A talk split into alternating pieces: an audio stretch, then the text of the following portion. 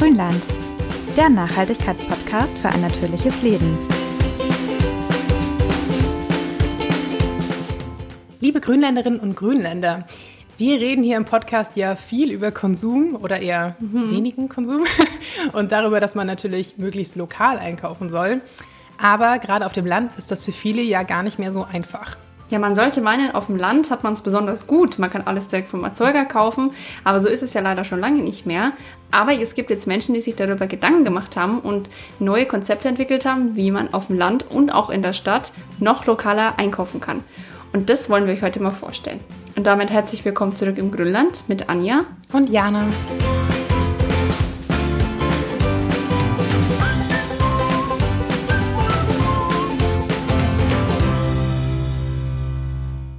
Ja, ich weiß nicht, wie es bei dir war, Anja. Also wir sind ja beide auf dem Land aufgewachsen und ich halt echt in mhm. einem, ich weiß nicht, tausend Seelendorf, wenn überhaupt, wahrscheinlich nicht mal. Und da war es wirklich so, es gab einen Bäcker mhm. und einen Zigarettenautomaten. Und als ich, weiß ich nicht, fünf oder sechs Jahre alt war, hat der Bäcker zugemacht. Und danach gab es nichts mehr in diesem Dorf. Und das ist bis heute so. Also meine Eltern wohnen da immer noch so. Es gibt nichts zum Einkaufen. Der nächste auch kleinere Supermarkt, also jetzt nichts Riesiges, ist schon so 15 Minuten auf dem Rad entfernt. Mhm. Und irgendwie war das für mich immer so Standard. Also, dass es nicht normal war, zu sagen, hey, ich gehe mal kurz drei Teile einkaufen und lauf dafür einfach nur fünf Schritte, weißt du? Wie, mhm. wie war das bei euch? Ne, ich kann das ja toppen. Ich komme ja aus einem ganz kleinen Dorf, das hatte nur 150 Einwohner. Aber die nächstgrößere Stadt war dann also nur zehn Minuten mit dem Fahrrad weg. Also bei uns im Dorf selber gab es auch fast gar nichts, auch ein Bäcker, aber lustigerweise hat er auch zugemacht, als ich noch in der Grundschule war. Das war auch einer von diesen Bäckern, die alles fürs Frühstück haben, weißt du, so Milch und Butter und Melade, also nicht nur Backzeug, weil die halt genau wussten, wenn die Leute ja. Frühstück machen wollen, da brauche ich ja nicht nur Semmeln und es ist halt nun mal nichts in der Nähe. Aber dann eben diese, diese Stadt, die war ziemlich nah und da hat sich in den letzten Jahren so ein Trend entwickelt, dass wir völlig überversorgt sind. Okay. Das finde ich auch total witzig. Das ist ja oft so, dass in solchen kleinen Städten gibt es nichts. So einen Edeka, ein Aldi oder sowas. Und dann auf einmal entdecken die Riesen das. Und dann gibt es sechs verschiedene Supermärkte. Und du denkst dir, wofür? Also ich kann ja nicht mehr als einkaufen, sagt meine Oma immer. Ja. Aber ja, die Waage, äh, mit der ist es schwierig. Also das, das Mittel zu finden.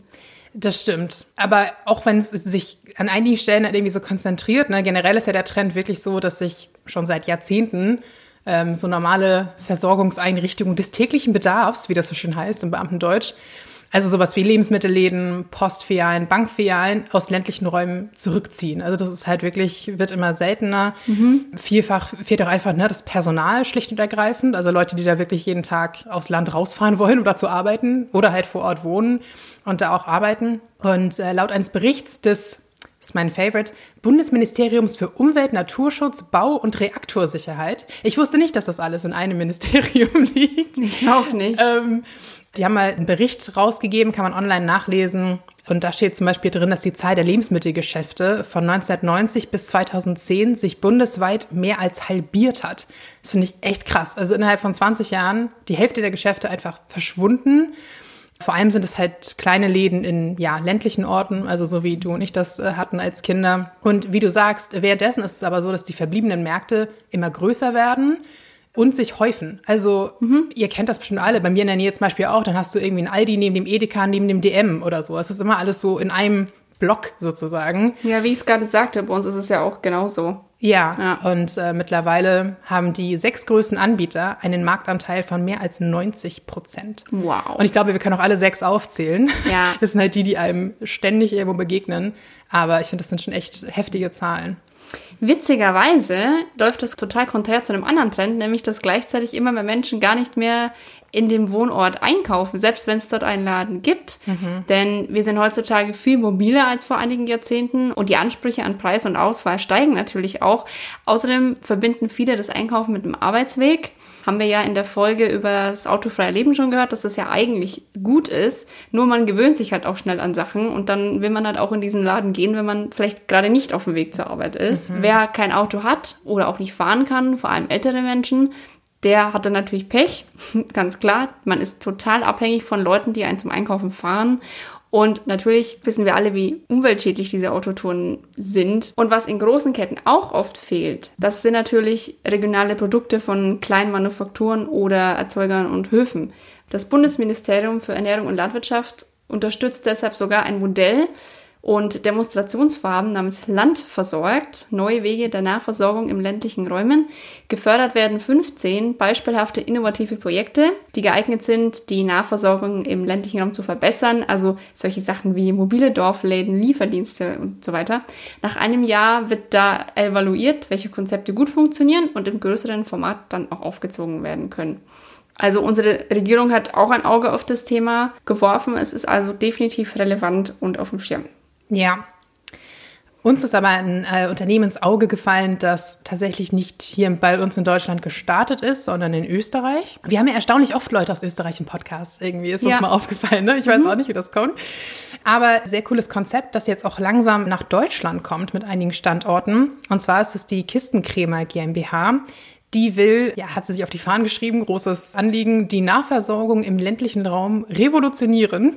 Mhm. Und zwar sind das so flexible, kompakte Selbstbedienungsshops, die wirklich auch ganz bewusst, finden wir halt auch super, regionale Produzentinnen und Produzenten stärken. Und wie gesagt, ein paar dieser Kistencremer-Shops gibt es jetzt schon bei uns und weitere sind geplant. Und wir fanden die Idee so interessant, dass wir dem Geschäftsführer Christoph Meyer mal einige Fragen dazu gestellt haben.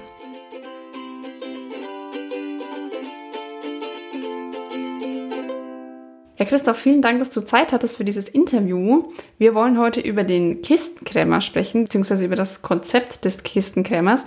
Erklär das doch mal ganz kurz für unsere Hörerinnen und Hörer, was genau ist das denn? Ja, hallo, danke euch vielmals für das Interview und für den Podcast. Der Kistenkrämer ist nichts weniger als die Revolution der Nahversorgung. Also grundsätzlich ist es ein Nahversorgungsshop, äh, vornehmlich im ländlichen Bereich, in einem circa 50 Quadratmeter Laden, der momentan in einem Bürocontainer ist. Wir arbeiten aber gerade an einer Holzvariante, wo äh, 500 Artikeln des täglichen Bedarfs Platz haben die mit einer Selbstbedienungskasse gekauft werden können. Mhm. Was ist das Revolutionäre daran? Wir leben in einer Welt, in der äh, Supermärkte das Konzept der Zentrallogistik eingeführt haben und an einer Stelle ein großes Sortiment günstig einkaufen. Dieses Sortiment wird dann überall verkauft. Wir machen es anders. Wir haben ein Lizenz- oder Franchise-System. Unsere Partner sind vor, unsere Kaufleute sind vor Ort und kaufen dort mindestens 50 Prozent, tatsächlich bis zu 80, 85 Prozent des Warensortiments in einem Umkreis von 40 Kilometern bei kleinen Bauernhöfen, bei Manufakturen, bei, bei Gewerbebetrieben ein und schaffen so, dass wir wirklich ehrlich äh, regionale Ware in die Einkaufskörbe der Menschen bringen. Okay, das heißt, es gibt ein Grundsortiment oder muss man sich das wirklich komplett selber zusammenpuzzeln? Ähm, naja, grundsätzlich sagen wir alles, was man täglich braucht und Gutes aus deiner Umgebung. Okay. Hier und da sind wir dabei, dass wir sagen, alles, was du täglich brauchst, ist Gutes aus deiner Umgebung, weil es ja erstaunlich ist, was man nicht alles im Umkreis von 40 Kilometern produziert wird und kaufen kann. Mhm. Das heißt, wirklich alles, was man so für den täglichen Haushaltseinkauf braucht, gibt's bei uns. In Summe 450 bis 500 Artikeln. Und unsere Kaufleute stellen dieses Sortiment selbst zusammen das Grundmodell, das ich immer, das ich immer beschreibe, ist ein Setzkasten. Ja, das sind diese Dinge mit den kleinen Abteilungen, wo man dann irgendwelche Sachen hineinstellt. Das ist unser Zielsortiment und alles, was man in diesen Setzkasten aus der Region hineingeben kann, gibt man aus der Region hinein, also typischerweise das Gebäck und die Milch und das Fleisch und die Nudeln und die Eier und den Honig bis hin zu Waschmittel und Reinigungsmittel, die es in der Region gibt, Naturkosmetik, Seifen und so weiter. Also alles, was geht aus einem Umkreis von 40 Kilometern und dann komplettiert man den Rest, der noch fehlt, mit Artikeln aus dem Großhandel, wo wir Verträge haben, damit unsere Kaufleute günstig einkaufen können. Das heißt aber, so das Prinzip ist, dass man auch vielleicht versucht, sag ich mal, man steigt mit einem gewissen Prozentsatz regionaler Produkte ein und versucht das dann immer weiter auszubauen im, im Laufe der Zeit. Also dass es eher dann geht, äh, möglichst irgendwann ja fast 100 Prozent regional zu sein. Gut, dass du das ansprichst, weil das ist genau so ist es. Wir haben ja, unsere Kaufleute sind typischerweise Regionalfreaks, ja, weil sonst würde man das nicht machen. Und die kennen viele Betriebe und die Bäuerin mit den Hühnern und den, die Manufaktur mit der Seife und den, der das Müsli macht und so weiter. Und kommen dann auf ihre anfangs typischerweise 50, 52, 55 Prozent Regionalanteil. Und dann passiert was ganz Lustiges. In dem Moment, wo die eröffnen, kommen sie regelmäßig daher und sagen, ah, jetzt bin ich wieder auf ein neues Produkt gestoßen, das es bei uns in der Umgebung gibt. Und der hat mich angerufen und da gibt's auch was. Also äh, selbst diese Regionalfreaks kennen nicht alles, was es in der, in der Umgebung in 40 Kilometern Umkreis gibt. Und das ist die spannende Mission des, des, Kistenkrämers. Es gibt die Sachen ja, nur man hat sie nicht einfach verfügbar und deswegen geht man dann Einfachheit halber doch wieder über äh, zu einem Einkauf im Supermarkt.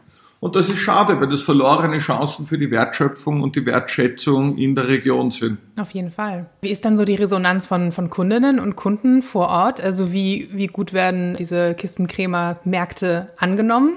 Sehr gut eigentlich. Also was unsere Kundschaft schätzt, ist einerseits die Möglichkeit, unkompliziert einkaufen äh, zu gehen. In Bayern beispielsweise haben wir jetzt Gott sei Dank eine Gesetzesänderung des Ladenschlussgesetzes. Dort können wir 24-6 offen haben. Das ist das eine. Das zweite, was unsere Kundschaft schätzt, ist, dass sie regionale Produkte in einem One-Stop-Shop kriegen. Mhm. Ich meine, ich komme selber vom Land. Ich bin vom Ursprung her bin ich Quereinsteiger Bauer. Komischer Satz. Vom Ursprung her bin ich Quereinsteiger. Nein, vom Ursprung her bin ich Betriebswirt und Jurist und war in der Unternehmensberatung und habe dann gefunden, ich lasse das bleiben und bin Bauer geworden und wir produzieren sortenreine Apfelsäfte aus alten Streuobstsorten und lebe wirklich am Land. Ja, nächste befahrene Straße eineinhalb Kilometer entfernt.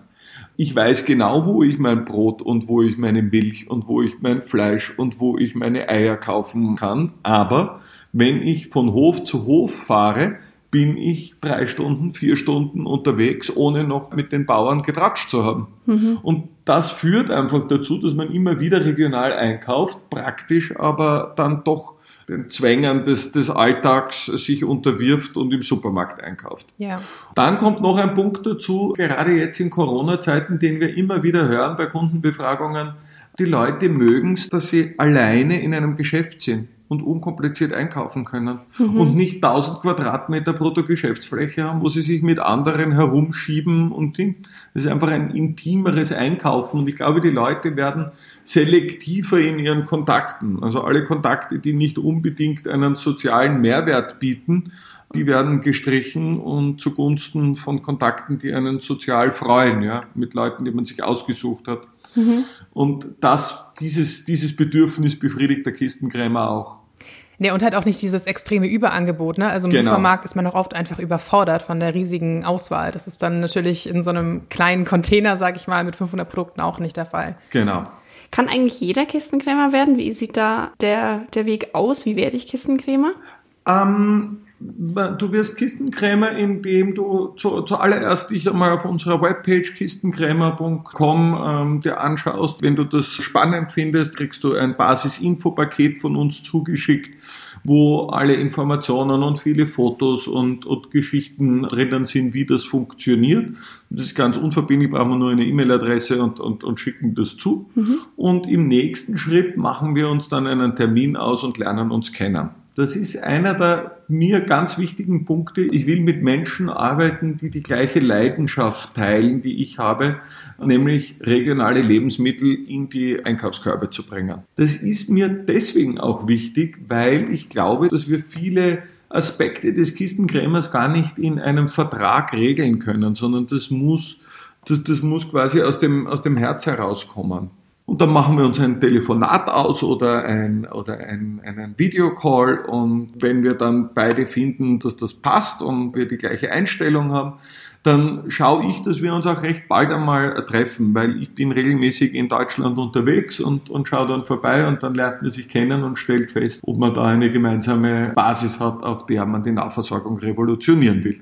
Ja. Und Dann ist der nächste Schritt, dass wir einen, einen Vorvertrag machen, in dem schon einmal ein Gebiet gesichert wird und wo wir uns dann gemeinsam bemühen, einen, einen Businessplan zu machen. Da gibt es sehr gute Vorlagen von uns, mit denen man dann zu Banken gehen kann und, und sich um Förderungen bewerben kann. Da schauen wir dann gemeinsam, wo sind die richtigen Standorte, unterstützen bei Gesprächen mit Bürgermeistern und mit Lieferanten und, und irgendwann ist dann der Moment da, wo diese Interessentin oder der Interessent sagt, so ich will jetzt den Franchise-Vertrag unterschreiben, jetzt legen wir los. Und dann startet ein Programm, das so circa zehn Wochen, zehn bis zwölf Wochen dauert, bis hin zur Eröffnung des Shops. Da sind die ganzen Behördenwege drinnen, da ist drinnen die Genehmigungsseite, da ist drinnen die Zusammenstellung des Sortiments, da ist drinnen die Einschulung auf die, auf die IT, also auf das Kassensystem und Warenwirtschaftssystem.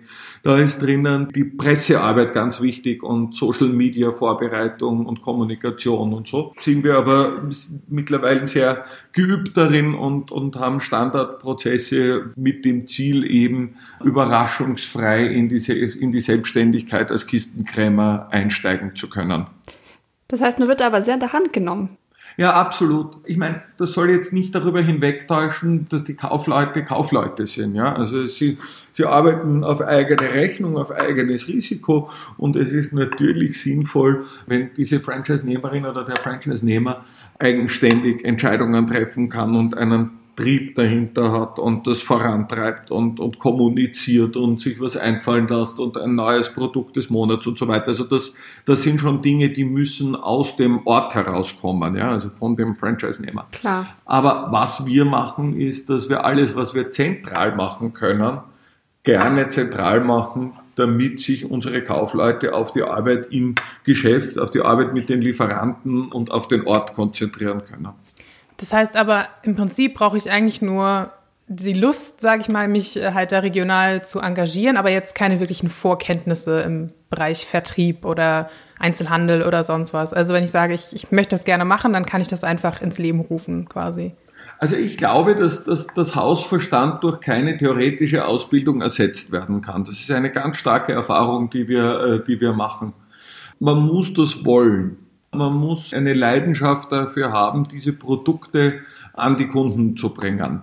Ob man das jetzt im Rahmen eines Kaufmannsausbildung oder so gelernt und, und geübt hat oder ob man ein Quereinsteiger ist. Wir haben beispielsweise einen tollen Franchise-Nehmer, der ist Wirt, der ist Gastronom, der hat sein Wirtshaus, in dem er immer regionale Produkte verkocht hat schon und die Leute in der Region ihn dafür kennen und schätzen und jetzt verkauft er die Produkte für zu Hause. Mhm. Also der hat keine Handelserfahrung, aber hat eine, eine Leidenschaft für regionale Produkte. Ja. Dann haben wir eine Franchise-Nehmerin, die ist Ernährungswissenschaftlerin. Junge Mutter wohnt am Land und will nicht mit den kleinen Kindern nicht in die Stadt pendeln, um ihrer Arbeit als Ernährungswissenschaftlerin nachzugehen. Und die ist jetzt, betreibt jetzt so einen Job von uns tragt natürlich sehr viel bei aus ihrer Ernährungsgeschichte heraus. Warum sind Rüben und Hülsenfrüchte jetzt besonders gesund? Warum, worauf kommt es an, wenn ich überlege, welche Milch ich kaufe? Warum ist eigentlich eine Hafermilch besser oder schlechter als eine Kuhmilch? Mhm. Und bringt da sehr viel Wissen mit. Also, wenn du mich fragst, muss man eine Einzelkauflehre oder sowas machen? Nein, definitiv nicht. Man muss die, braucht die Leidenschaft, mit der kann man, mit der kann man die Lehre ersetzen. Ja, cool. Sehr cooles Konzept auf jeden Fall. Ja, das ist auf jeden Fall ein total cooles Konzept. Ich bin ja selber auch drüber gestolpert und habe jetzt auch schon drüber nachgedacht. Eine Sache ist mir dabei nur in den Kopf geschossen, wie müssen denn die Standortbedingungen sein? Weil ich glaube, es ist ja relativ schwer in einer Region, in der ja fünf Supermärkte dominieren. Was wären da die besten Voraussetzungen? Ja, ich meine, die Standortfrage ist natürlich eine, wie, wie überall, eine, eine sehr, sehr, sehr wichtige, ja. Ich würde, also, oder aus unserer Erfahrung ist es so, dass wir zumindest 600, besser 1000 Einwohner brauchen, um vernünftig das betreiben zu können. Natürlich ist es gut, wenn man ein Versorgungsmonopol im Dorf hat, aber wir haben auch Beispiele, wo ein Supermarkt an einem Ende vom Dorf ist und man setzt sich ans andere Ende von dem Dorf dann hat man einerseits den geografischen Vorteil, dass man die Leute, die dem eigenen Ende vom, vom Dorf sind, besser bedient oder näher bedient. Und auf der anderen Seite kann man sich gegenüber dem Sortiment eines Supermarkts natürlich immer mit dem, mit dem Regionalthema differenzieren. Wäre ich ein Maßmensch, der auf die Welt kommt, noch nie eingekauft hat und sich einmal zuerst die Werbung anhört, dann würde ich glauben, dass die Supermärkte reine Bauernläden sind, ja, weil die nur über Regionalität reden und Dinge. Mhm. Und dann gehe ich in so einen Supermarkt und muss als Maßmensch total enttäuscht sein, dass da zwei Laufmeter Regionalware sind. Also das ist ja, das ist ja ein echtes Unterscheidungskriterium, wenn man wirklich aus einem Umkreis von 40 Kilometern von kleinen Betrieben, wo man die, die, die Menschen auch persönlich kennt. Ich meine, wir sind am Dorf, ja, da, da, da kennen sich die Leute ja. Und jetzt haben Sie die Möglichkeit, von denen, die Sie kennen, wo Sie wissen, wie die produzieren, die Produkte einfach kaufen zu können. Das bedeutet, das USP ist einfach hier stark, die Regionalität, aber man muss halt trotzdem gucken, wie würde das angenommen werden. Ne? Das ist dann das, was du meintest, dass man sich da einen Businessplan überlegen muss im Vorfeld. Genau.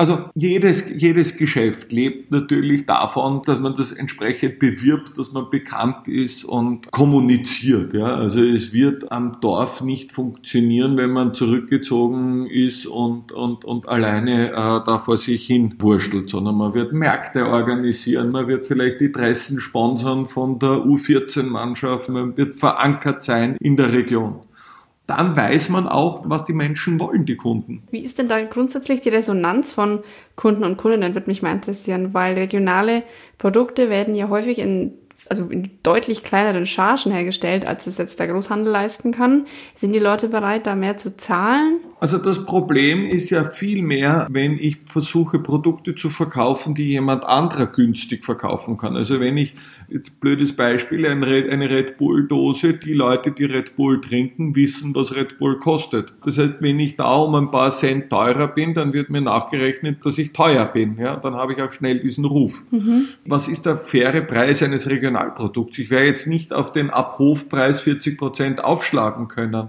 Aber die, die Zahlungsbereitschaft ist absolut da. Und was man sich da ja auch bewusst sein muss, nicht? Wir haben in der Gesellschaft allgemein und auch im kleinen Dorf natürlich eine Gruppe von Menschen, die aus welchen Gründen auch immer preissensibel einkaufen.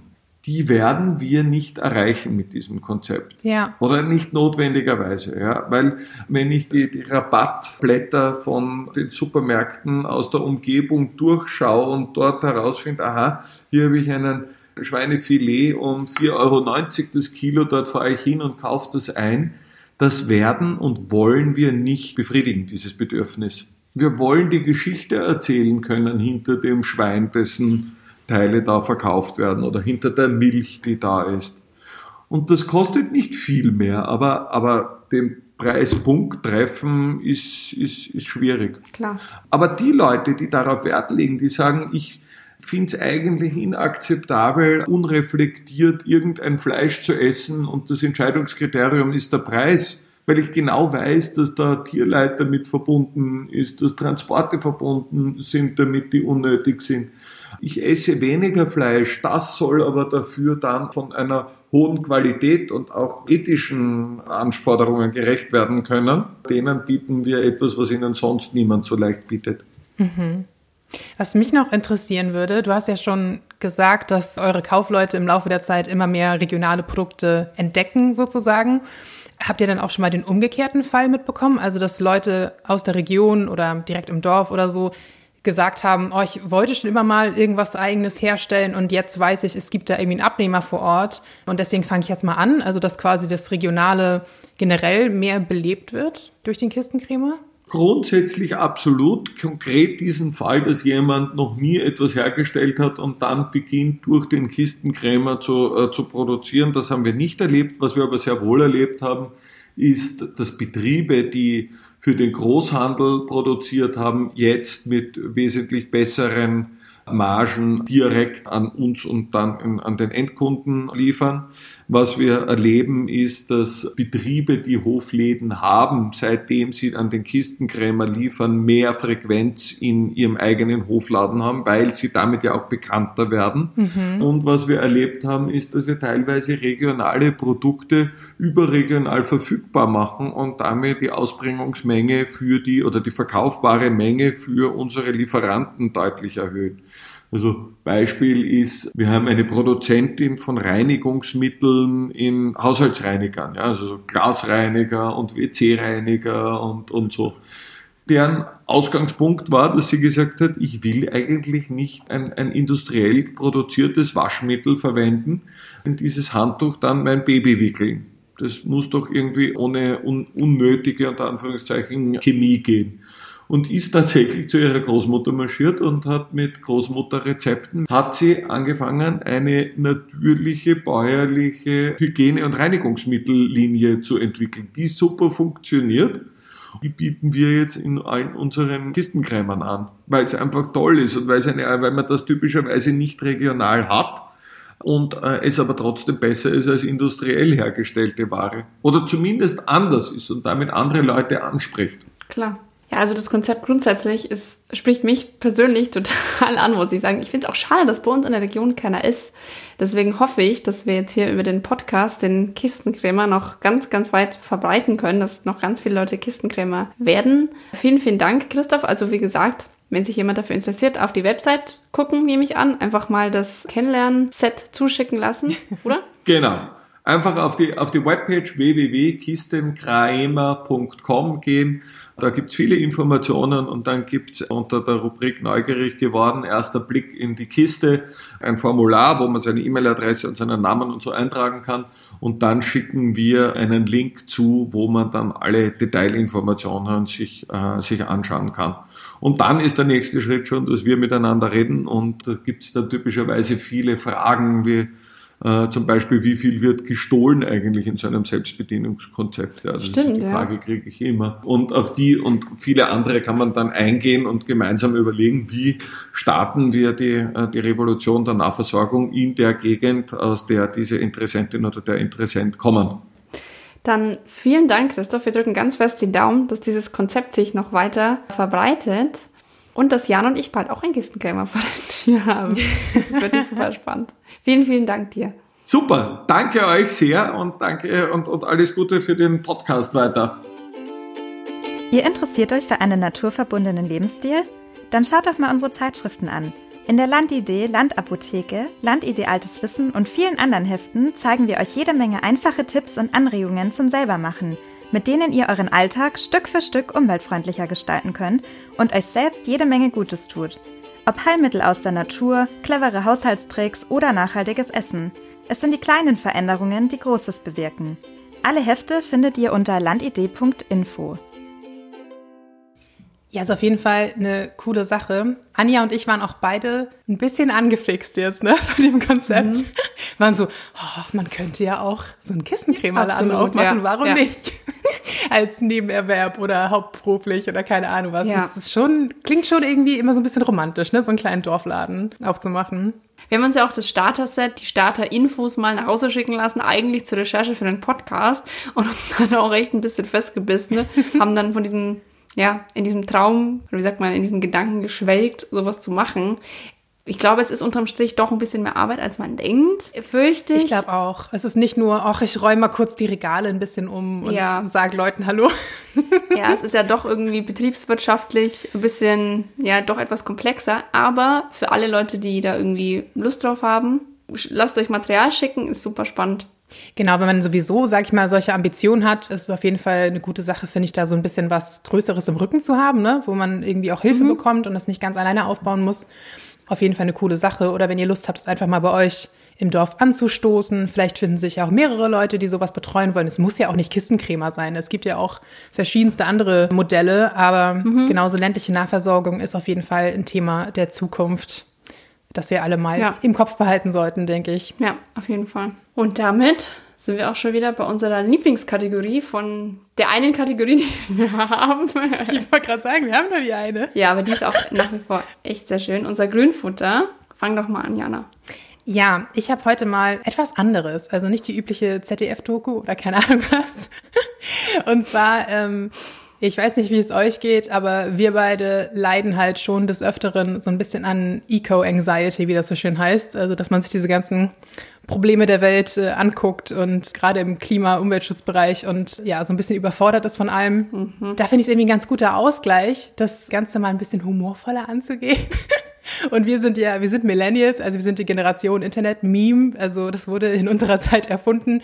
Da gibt's einen ganz coolen Instagram-Account. Der postet jetzt nicht super regelmäßig, aber ab und zu halt so Klima-Memes. Also zu irgendwelchen Beschlüssen, die die Bundesregierung gefasst hat oder keine Ahnung was.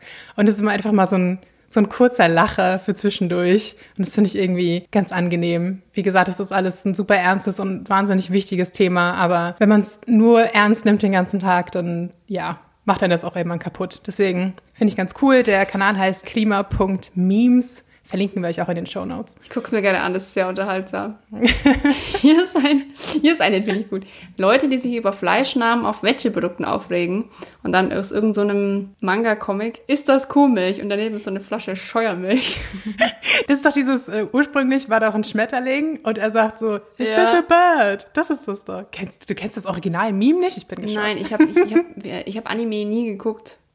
Ich auch nicht, aber ich kenne das, ist ja nee. egal. Jedenfalls, also wenn ihr Fans von Memes seid, und wer ist das nicht in unserer Generation, dann ist es auf jeden Fall ein ganz lustiger Kanal. Ach, sorry, ich bin dran, sorry. Ja, selbst schon, jetzt hast du mir den vorgeschlagen, ich habe ihn jetzt offen und jetzt bin ich drin. Und Anja scrollt nebenbei, wow.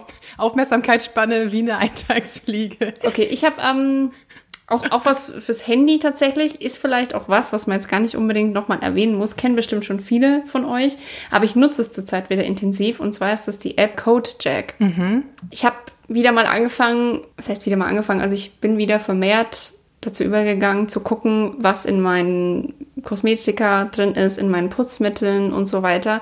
Ich achte da schon sehr drauf, aber selbst bei Sachen aus dem Bioladen oder generell aus dem Bio-Segment habe ich festgestellt, das ist nicht immer so öko, wie man denkt. Mhm. Und gerade halt auch diese Nicht-Öko-Marken, die sich aber total öko vermarkten. Ich denke da an einen sehr, sehr bekannten Waschmittelhersteller, von dem ich jahrelang großer Fan war. Und dann habe ich festgestellt, es besteht so, keine Ahnung, wie viel Prozent aus Mikroplastik.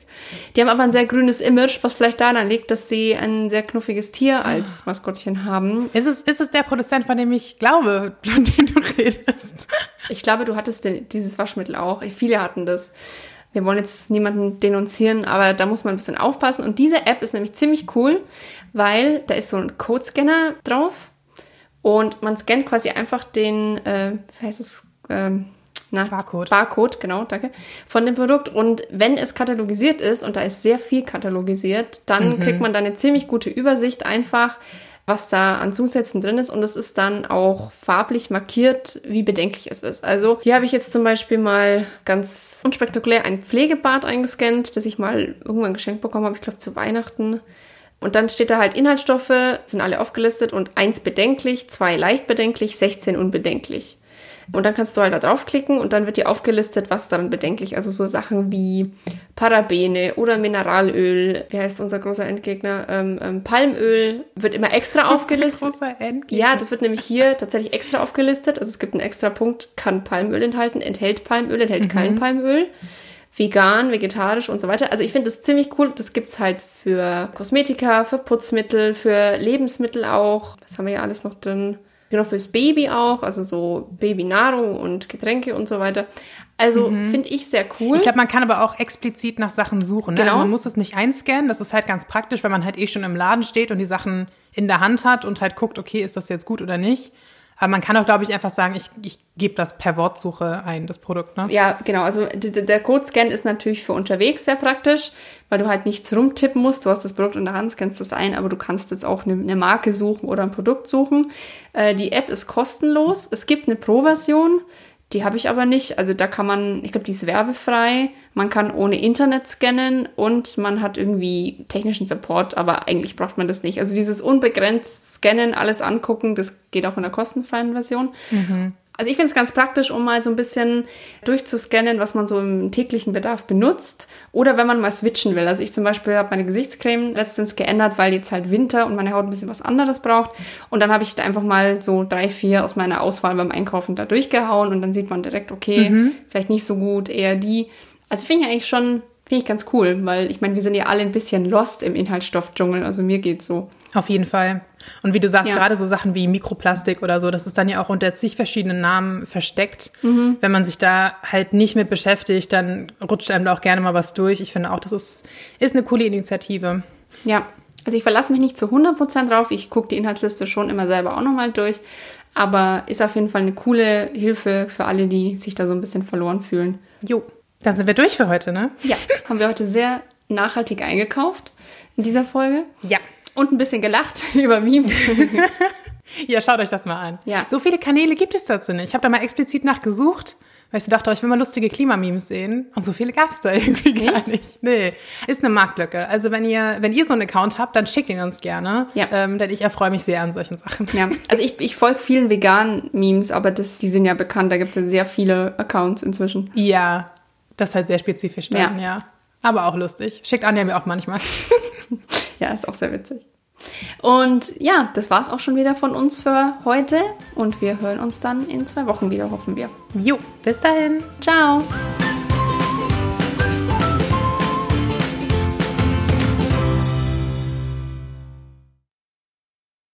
This is your invitation to the intersection of versatility and design. Experience the empowering feeling of the Lexus SUVs and some of the best offers of the year on select models at the Invitation to Lexus sales event now through April 1st. Lease the 2024 RX 350 Premium all-wheel drive for 528 a month for 36 months with 49.99 due at signing.